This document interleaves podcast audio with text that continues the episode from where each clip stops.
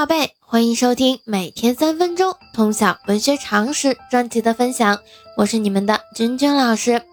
那在昨天的介绍当中呢，君君老师向大家介绍了北宋著名的科学家、政治家沈括，以及呢他的代表作品著名的学术性巨著《梦溪笔谈》，里边的内容呢涉及了非常多的领域，被誉为中国科学史上的坐标。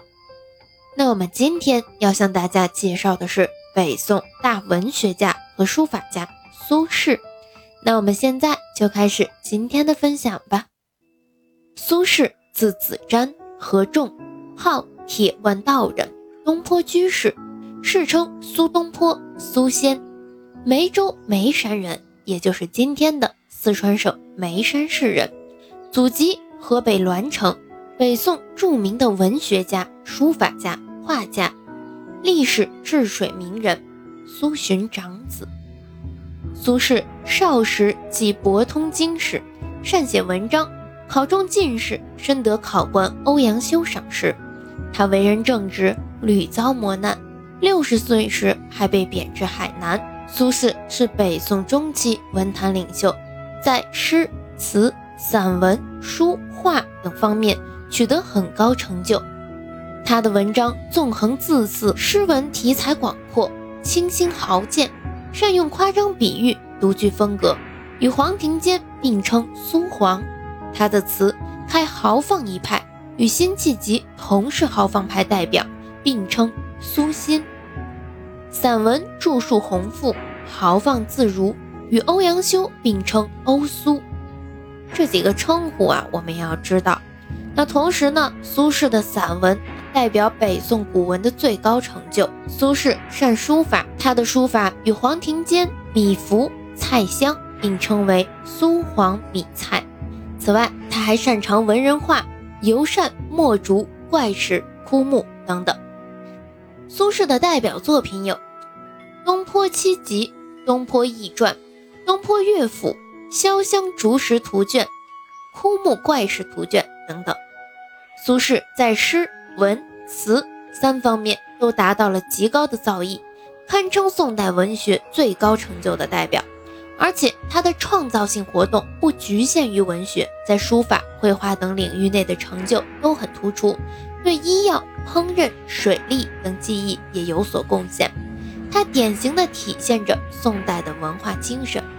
从文学史的范围来说，它的意义主要有两点。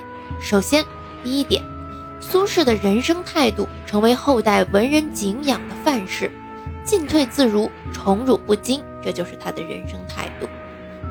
由于苏轼把封建社会中世人的两种处事态度用同一种价值尺度予以整合，所以他能处变不惊，无往而不可。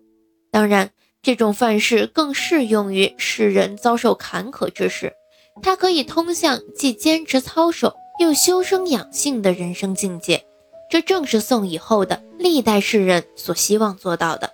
其次，第二点，苏轼的审美态度为后人提供了富有启迪意义的审美范式。他以宽广的审美眼光去拥抱大千世界，所以凡物皆有可观，到处都能发现美的存在。这种范式在题材内容和表现手法两方面，为后人开辟了新的世界。所以，苏轼受到后代文人的普遍热爱，实为历史的必然。苏轼在当时文坛上享有巨大的声誉，他继承了欧阳修的精神，十分重视发现和培养文学人才。当时就有许多青年作家众星拱月似的围绕在他周围，其中成就较大的，比如有黄庭坚、张磊、晁补之、秦观四人。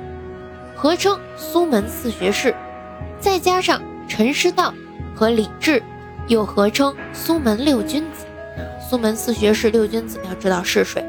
此外，李格非、李之仪、唐庚、张顺明、孔平仲、贺铸等人，也都直接或间接的受到苏轼的影响。可能很多名字同学们没有听过，但是呢，可以去了解一下，因为都是比较有名的人。由于苏轼的成就包括各种文学样式，他本人的创作又没有固定不变的规范可循，所以苏门的作家在创作上各具面目。黄庭坚、陈师道长于诗，秦观长于词，李治以古文名士，张潮则以诗文并善。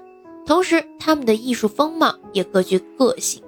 例如，黄诗生新，陈诗朴拙，风格都不类苏轼。后来，黄澄还另外开宗立派。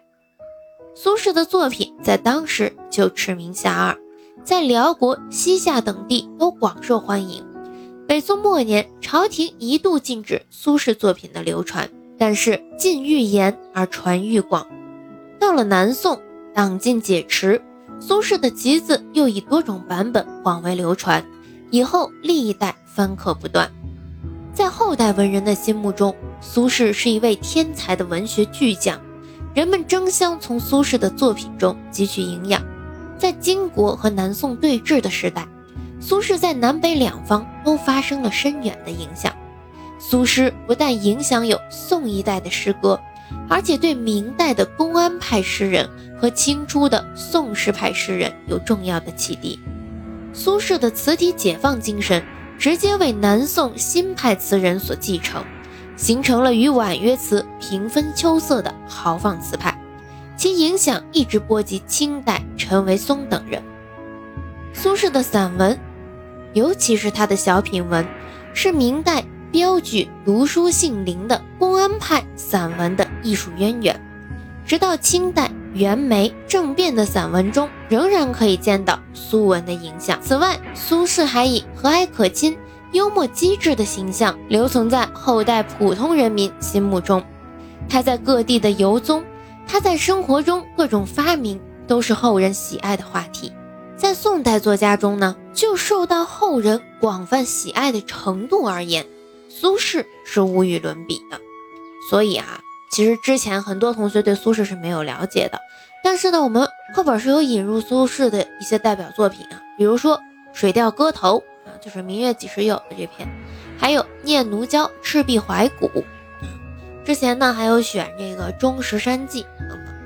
那这些呢，我们去了解啊，一定要去读苏轼的文章，唐宋八大家的文章，建议大家都去了解，至少你要知道他几部代表作品，以及呢他的诗文创作特点，当然人生经历、性格特点也是要有所了解的。那我们今天的介绍就到这里，喜欢咱们节目的。长期关注我的喜马拉雅号，同时呢，我们的语文长线班级啊，就是语文校内同步学的课程，在我的喜马拉雅直播间，明天正式上线第一课时，我的喜马拉雅号叫做君君老师的语文课堂，可以直接搜索关注，我们明天见。